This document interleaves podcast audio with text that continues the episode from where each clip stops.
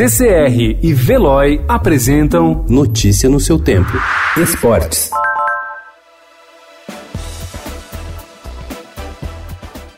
O juiz Gustavo Amarilha negou ontem pedido de transferência de Ronaldinho Gaúcho e seu irmão Assis para a prisão domiciliar em Assunção, no Paraguai. Ambos estão detidos desde sexta-feira em um presídio de segurança máxima na capital paraguaia. A primeira solicitação dos advogados, os brasileiros, foi de que ambos fossem liberados. Sem sucesso, foi pedida então a prisão domiciliar em Assunção. O juiz e o Ministério Público, no entanto, se opuseram à oferta dos advogados.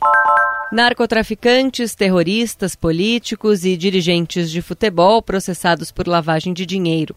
Uma população carcerária diversa está abrigada na agrupação especializada de Assunção, a prisão em que Ronaldinho Gaúcho e seu irmão Roberto Assis estão presos. Eles são vizinhos de criminosos de todo tipo de periculosidade, de traficantes de drogas e membros do primeiro comando da capital e do Comando Vermelho, a políticos detidos por enriquecimento ilícito. A agrupação especializada está localizada no bairro de Tacumbu, em Assunção. O local não é uma prisão, e sim um quartel da Polícia Nacional, mas tem sido usado como espaço para detentos há anos.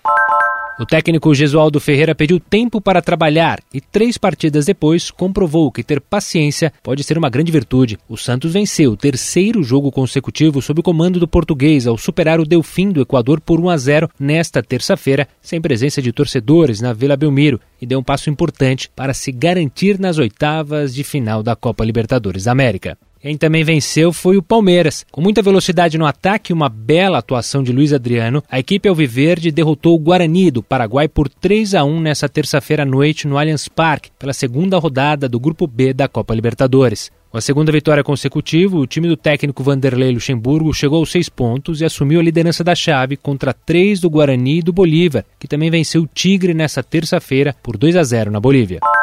O técnico Fernando Diniz e o torcedor do São Paulo certamente estão satisfeitos com o setor de criação da equipe neste começo de temporada. Por outro lado, um problema observado no Campeonato Paulista se repetiu na estreia da Copa Libertadores da América. As inúmeras chances de gol desperdiçadas. No jogo de hoje à noite no Morumbi, o São Paulo busca acertar o alvo diante da LDU do Equador para evitar se complicar no grupo D. Notícia no seu tempo. Oferecimento CCR e Veloy.